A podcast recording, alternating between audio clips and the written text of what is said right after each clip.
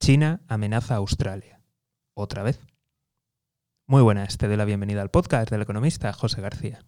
Como siempre, si no te quieres perder nada, seguimiento, suscripción y lo más importante de todo es que te unas al escuadrón de notificaciones. Dejo los links en la descripción. Pues sí, parece que, estamos en déjà vus continuos, pero no son noticias nuevas. Y es que China vuelve a amenazar a Australia.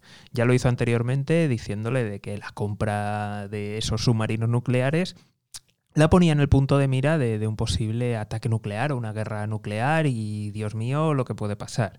Pues bien, en esta ocasión se trata de las Islas Salomón, unas islas que están al noreste de Australia, y que, bueno, es un punto cercano, ya que la costa que hay de, China, la distancia que hay de China a Australia es bastante lejana, y le daba pues una seguridad muy importante, de tal forma que esos submarinos nucleares le permitían a Australia interferir en operaciones de China o incluso en cualquier tipo de intento de desembarco o de movilización, además de que mantener esa logística le iba a ser muy, muy difícil a China.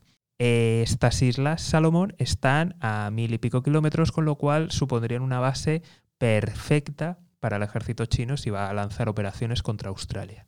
Y ahora China ha firmado un acuerdo con el primer ministro de las Islas Salomón en principio de seguridad, hago comillas, comillas, pero todos sabemos que tiene la vista puesta en Australia y en tener una base de, operaciones y una base militar, con lo cual aumentan las tensiones y aumenta la amenaza china sobre todo el, el Indo-Pacífico. Como siempre, si no te quieres perder nada, seguimiento, suscripción y lo más importante de todo es que te unas al escuadrón de notificaciones. Dejo los links en la descripción. Un saludo y toda la suerte del mundo.